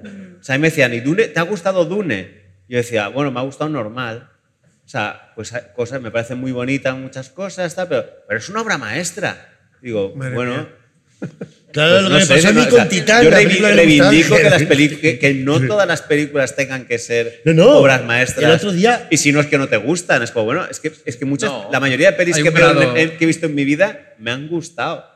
Lo normal. tiene- O sea, luego ahí las. la- es que si no, se es que a veces tendemos o, o- o- o- o a exaltar, como decía Ángel, por, por intentar compensar Por una corriente contraria, ¿sabes? Y decir, no, no, pues el Cam- Campamento Sangriento es una obra maestra. Es como, bueno, a ver, yo esto se lo diría a Bollero, a la cara. Pero, pero yo quiero decir que simplemente saber que no, no todo el mundo escribe de la misma posición Claro. y que de golpe hay cosas que no puedes reivindicar como si fueran esto, obras Pero maestras. que pasa a la por- contra, lo que te quiere decir, que yo el otro día salí de Titán y, di- me- y dije, me preguntó, creo que Bayona, no sé qué, y dice, ¿qué tal? Y digo, dice, Pero si tú- no, te ha, no, pero ¿no te, ¿no te ha gustado, gustado o no? Y digo, sí, No, bueno, no sé. Y que me- parecía que no me gustaba. Claro. Y no me No, refería a eso. Lo, que ha dicho Paco me ha encantado. Me ha gustado normal. Normal, es una categoría a reivindicar. Cuando la película te que- gusta, normal. Sí, porque hay gente que No te, puede dice, gustar ¿por qué? Porque, si es una película que... Sí, o, Porque parece que hay ahora. o te puede no gustar y no por eso No, a mí creerte Titán que la odias o que a es mí una Titán mierda. no me gusta pero... ni normal. Pero, Claro, pero, claro. eh, pero bueno, es decir. eh, Pero que eso es una, una opción, no me gusta, pero opción. que a mí, que ni fu ni fa, parece que me decían, pero ¿qué no te ha gustado? Posiciónate, No, no, Raúl, no, que no, que no, que la he he visto cosas que sí, no me parece para lo que están dando. Pero ¿por qué? Entonces, ¿cuál- ¿cómo? Si no me gustase, ¿sabes? Y lo único que está diciendo es que sí, ya, sin más. Este es el rollo normal. Es el rollo de la cultura de internet de las estrellitas de los restaurantes. Si no Sí. tienes cinco, no vas. No vas. No vas. Aunque haya una, una- un solo comentario crítico es verdad. chungo. Pues aquí lo mismo. Pues si la peli no es obra maestra, no la voy a ver. O estás equivocado. Se está radicalizando todo en todos los aspectos de la vida. Pero aquí que hemos hecho algunos de nosotros, que hemos, eh, escribimos libros, imagínate, libros en los años 90, cuando no había internet, y hasta en los finales de los 80. En papel, Eh, libros en en papel. En papel. Y, y mezclábamos eh, en el mismo libro películas que nos gustaban con películas que no nos gustaban, es decir, y, y las que no nos gustaban también merecían un espacio en, en el comentario crítico. Y eso no, signi- y no tienes que ser absolutamente demoledor contra una película que no te gusta tampoco. Es decir, Pero yo es creo que- que, ahora se ha, se ha desmadrado en, en buena parte el comentarismo, no le llamaría crítica, sería comentarismo cinematográfico donde cua- todo el mundo es un comentarista cinematográfico en potencia y bueno... Es que has dicho una cosa, Jordi, muy interesante, que es como darle importancia. O sea, cuando tú te das importancia al hecho de que te haya gustado. Y es como, es que a mí me da pena si me ha gustado. O sea, yo, si, si, quiero decir, yo, Dios me libre de ser crítico o analista, no- nunca lo he sido. Dios te libre. Pero, pero, pero ¿sabes? Eh, eh, Pero yo pienso escrito- que hay, una- hay una, hay pero, una manera Paco, de hablar de pero las... has escrito sobre cine. He escrito sobre escrito cine, sí, pero, pero En papel. en papel también, cuando era muy joven. Pero, pero no, yo creo que hay algo de hedonismo en simplificar la crítica o reseña de una película en si te ha gustado a ti y no por admitir, o sea, yo creo que hay películas magníficas que no me gustan y hay películas que entiendo tienen unos valores muy discutibles y que a mí me parecen formidables porque conecto por lo que sea. Entonces, yo echo de menos, eh, y no es una crítica ahora que estáis aquí vosotros, ¿eh? echo de menos cierta capacidad de análisis más allá del gusto personal en la crítica que, que leo, ¿eh? Eh, eh, con algunas excepciones, pero sí que leo muchas veces críticos que, básicamente te están explicando el por qué a ellos les gusta o no les gusta una película, pero no te están explicando exactamente el por qué o qué valores se encuentran o qué es, o qué es lo que un espectador va a poder desentrañar sentándose dos horas ahí. En que no, o sea, veo mucho, no me ha gustado y te voy a explicar por Ya. qué. Pues porque este Ya, tío es que un pasa- pesado, porque no- bueno, Que eso yo sí que creo que es como más general y que depende de un momento que está secuestrado desde hace mucho tiempo. Llevamos ya igual 8 o 10 años por la primera persona en todo y casi todo se aborda desde ahí verdad, y es una es verdad, realidad sí, y eso afecta al cine, a la crítica, a la literatura y a todo. Entonces creo que va con los tiempos, no va con un pero fallo tú- del tú- sistema ¿Tú le de pondrías críticos. cinco estrellas a una peli que no te guste?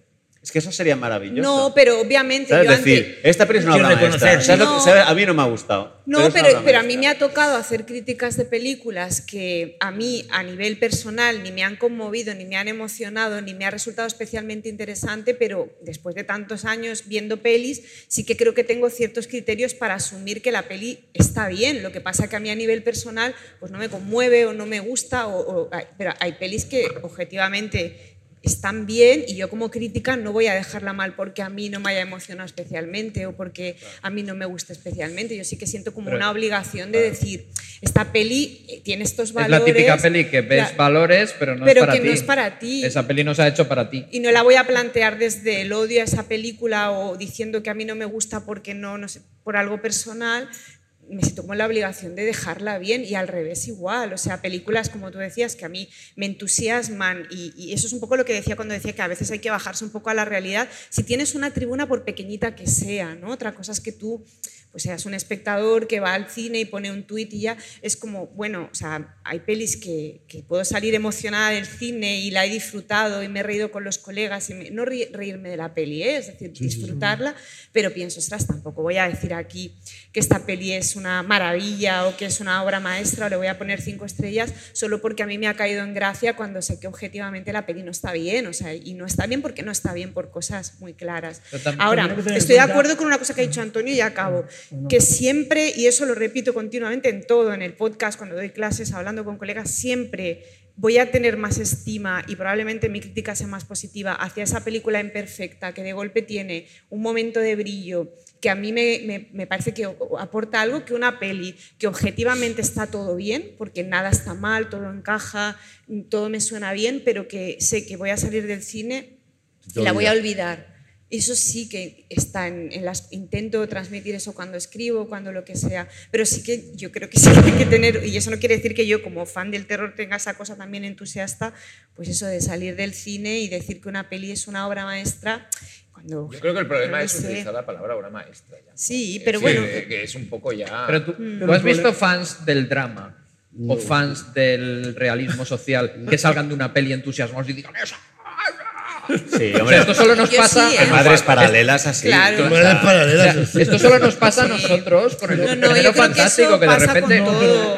Pero Antonio, yo creo que No. además hay, hay un elemento interesante en, en lo que planteáis, pero yo creo que es que además vivimos en, el, vivimos en un momento extraordinariamente ruidoso. Es decir, en el que hay que pronunciarse inmediatamente Todo, sobre sí. todo lo que está pasando, en el que eh, los comentaristas que hay en la social media, en las redes sociales, adoptan el rol de agentes del espectáculo y tienen que dar espectáculo, tienen que eh, sobresalir de la masa. Si una película gusta mucho, eh, a mí no me va a gustar. Y tengo que decir 10 veces en- a- al día en las redes sociales que es, es- es mala y que todo el mundo está equivocado. Claro. Porque vivo del clic, vivo de que se acerque la gente a mi página. Es decir, vivimos en ese momento ruidoso. sí, Bueno, y luego hay una cosa que sí que a mí me molesta. No, pero es- pero el que afecta- se afecta al enfada cuando a ti te Sí. gusta algo. O sea, sí, eso- y de eso ya- golpe hay como un hilo de tweets en contra. Y ya es como, que- ¿por qué te enfadas? Porque me gusta. Di por qué no te gusta a ti, pero ¿por qué te enfadas tanto? forma parte de que todo esto es un juego y en el fondo, pues como estamos vivos, pues nos tenemos que enfadar y, y relacionarnos Bueno, y, sí, y- sí, y usamos seguramente. el cine como forma de relación. Entonces, pues también hay enfados y tal y hay gente que hasta folla. Porque por enfadarse. Eh, pero, pero, Pero a ver. Da nombres. Da nombres. Da nombres. Pues mira. y números de habitación. Pues mira, Paco. Pero lo que no contáis es en- con que lo bonito de enfadarse es reconciliarse. Eso es lo mejor luego. Y todo acaba. Claro, todo todo acaba acaba como como- acaba. No, pero lo que quiero decir es que el cine es la manera en la que nosotros, todos los que estamos aquí, los cómics, la cultura popular en general, es la manera en la que nosotros eh, a cierta edad vimos que era cómo íbamos a enfocar nuestra vida. Entonces, la mayoría de nuestras relaciones, lo que hacemos desde que nos levantamos, o sea, está marcado por eso. Nos hemos metido en este universo porque de alguna manera eh, a cierta edad no estábamos en, en otras, en otras ondas. Pero es que ahora que lo dices que esto es como si fuera el chiringuito, pero de Total. O sea, yo soy un poco roncero. Ah, o sea, o sea, es la pasión que te mueve. A, a roncero No. Lars von Trier se la pela, Exacto. ¿sabes? Pero a nosotros no. No nosotros podíamos darnos de hostias. Exacto. Es- claro. Oye, muy bien. Ah, hoy, hoy ha quedado muy chiringuito, está quedando De muy hecho, chiringuito. Totalmente. Y es segunda espectacular. parte. Marea Sí, nocturna espectacular. chiringuito. Espectacular. Ese crossover Exacto. lo veo, no, no. Y deberíais hacer un podcast de películas Claro. que odiáis, obligaros a decir por qué os deberían gustar. ¿Sabes? Algo así molaría algo también. Pues es muy buena idea. Es muy buena idea. Elio. No es buena idea, ¿no? Lo parece ahora, pero. Lo ¿quién- es, lo es, lo es. Puede haber sangre. Oye, Bueno, ¿por qué- ya- ¿por qué no? eh, ya de, Estamos porque acabando. Habrá que, habrá que conectar con una sorpresita que tenemos, ¿no? Ya, Hay Dentro. sorpresa, es verdad. Antes de Y- acabar. Pero antes podíamos decir un poco rápidamente nuestro escalón de screens. Uy, uy. Ostras, ahora- ¿no? de- A ver, poner en orden los de- Los Scream de los, la película. los cuatro. Quiero decir una cosa rápida, Ángel, para no reconciliarme contigo por ello, pero Melina me ha dicho, la que no te gustó fue la 3, no la 2. Ah. es, es- es- es la que no me gusta a mí también. Y digo, es la 3 la que odio. No Es la que, me, la que no me gusta a mí La que también. no me gusta a mí, la tres. Ya decía yo, tío. coño. Joder, tío. Ya decía que Es la a un- tres. a un tío que Me no le gusta la mucho. Titán, estuviésemos en. En- en- Claro, claro, dice, es la 3 la que odiaste. Y digo, es verdad, la 3, perdón. Tenemos que hacer un top de las Scream. No, digo yo. De Scream. así. La que Venga, ¿quién empieza con, el top? vide- con las Mira. chicas viendo el vídeo. Que hay como. ¿Esa es la? 4. La 4. La cuatro, la mi cuatro. favorita. Esa, La esa cuatro es la última, es- ¿no? yo la- encanta. La pongo después de la 1, fíjate. Yo la 2. Tú la 2. Yo me quedo con la 1. 2, 1, 4, 3. Yo 2, 1, 4, 3. Yo 1, 4, 2, 3. Yo esa. Yo me, me apunto. Antonio. me apunto. Sí. sí. 1, 4, 2, 4, 3. 2, 3. Eso es. Pues como solo queda un Es criterio, como el yo. pin de la visa. Una, dos, tres, cuatro. Pero, pero escúchame, hay un lío aquí, hay un lío que no. Imbate- ah. Lo podríamos haber hecho con papelitos y los hubiéramos sacando. ¿Cuál es la mejor? La 3. Ahora, Y si tú no has dicho nada. No, porque ya lo habéis dicho todos. Y es que no- yo tengo un lío de script, ya no sé dónde estoy. Te gustan ya. todas. Ahora, si juzgáramos las, las escenas prólogo, la 2. La 2 es la buena. Pues eh, el regalito que dice Ángel es que vamos a ver el tráiler de Scream 5, que aparte pasa hoy en el, el auditorio también en un pase por la tarde. Vamos a ver. A ver si nos gusta, nos parece una mierda, ¿no? Obra maestra. Obra maestra. Obra maestra. Obra maestra. Cinco estrellas en Letterboxd. trailer de Scream de 5. Esto ya bueno.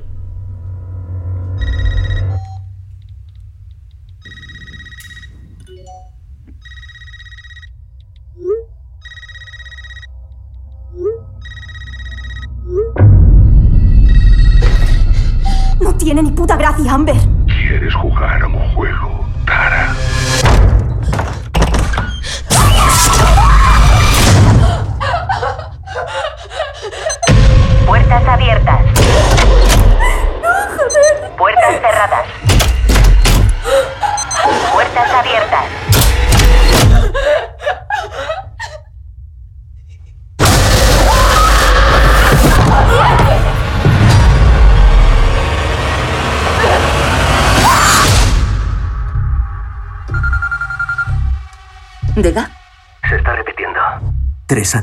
Llevamos.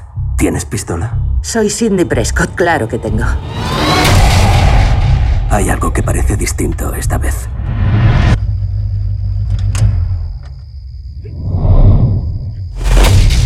Samantha, soy... Ya sé quién eres. Esto lo he vivido. De cerca. Así es tu vida ahora. Sea quien sea el asesino, no dejará de perseguirte. ¿Lista? Para esto, nunca. ¡Espera, tío! Hay ciertas reglas para sobrevivir. Los ataques han sido a gente relacionada con los asesinos originales. No sé qué relación tendrá con nuestro pasado, pero nos ha traído otra vez hasta aquí. Y no pararé hasta verlo muerto. ¡Cuidado!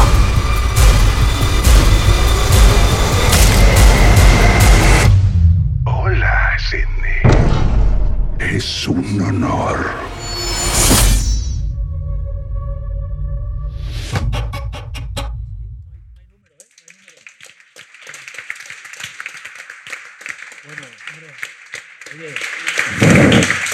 Impresiona, impresiona ver a Courtney Cox, eh, Un Campbell momento. y, y David Arquette. Un momento, Raúl, ¿qué te ha parecido todo? El estilismo, las pelucas, todo. Escúchame, ¿te ha convencido el look de. que- di- perdón. Intu- intuyo que la voy a meter. No, la voy a me- no, no me- no cre- no es una época que tampoco me guste mucho.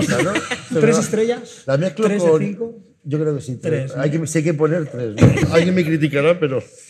Es verdad, qué impresión verles tan, tan, ¿no? Algunos operados, otros que se han pasado con alcohol, otros sí, sí. Verbalizando el pensamiento Sí, sí. de todas las O sea, en el, Nir- en el Nirvana, ¿quién estaría de los que hemos visto? no tengo duda, ¿eh? Está, está claro. Lo pasó mal con la separación, a lo mejor. Bueno, tenemos que. Dar- Antonio quería decir algo.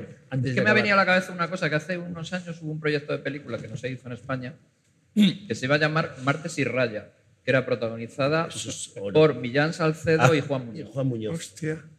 Y nunca se hizo. Y te ha recordado. Te ha recordado Viendo el tráiler de Scream. ¿quién- ¿Quién iba a, ah, y Raya. ¿Quién iba a producir eso? No, no, Enrique López Lavigne lo produce. Era un slasher. Era un slasher. Enrique López Lavigne te la produce.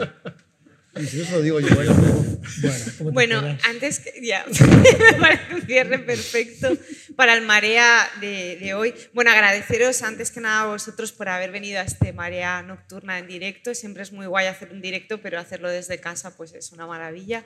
Gracias a los invitados de hoy, a Paco, a Antonio, a Elio y a Raúl. Muchísimas gracias por haber sacado un rato por venir. Gracias. Eh, gracias a mis compañeros, a Ángela, Xavi y a Jordi y a todo el equipo de Radio Primavera, Stanizaro, Marta, David, Rob, eh, me falta alguien, Nacho y a Pat también, que se encarga de la organización de, de todos estos eventos, que es un curro increíble y nunca se le reconoce lo suficiente. Con lo que... Bueno, y Desi, es- perdón, no te perdón, conozco al Desi, técnico, pero muchas gracias Decide, también. gracias a ti, que has conducido todo el programa. es que- Y gracias a Eh, mí, a por ti. supuesto. O sea, que- Esto también. Es que aquí es como la, como los, los conciertos de rock, que hay que, hay que presentar, también hay que ¿no? Agradecer al cantante, coño, es que no puede ser. Pues muchísimas gracias y muchos más mareas vienen de camino. O sea que gracias. Ay.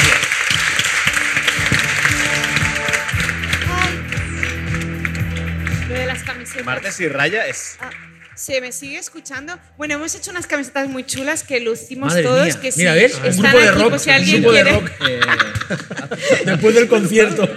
Está aquí Marta, mi compañera. Con, con, las camisetas. Gracias. Muy bien. Qué bueno.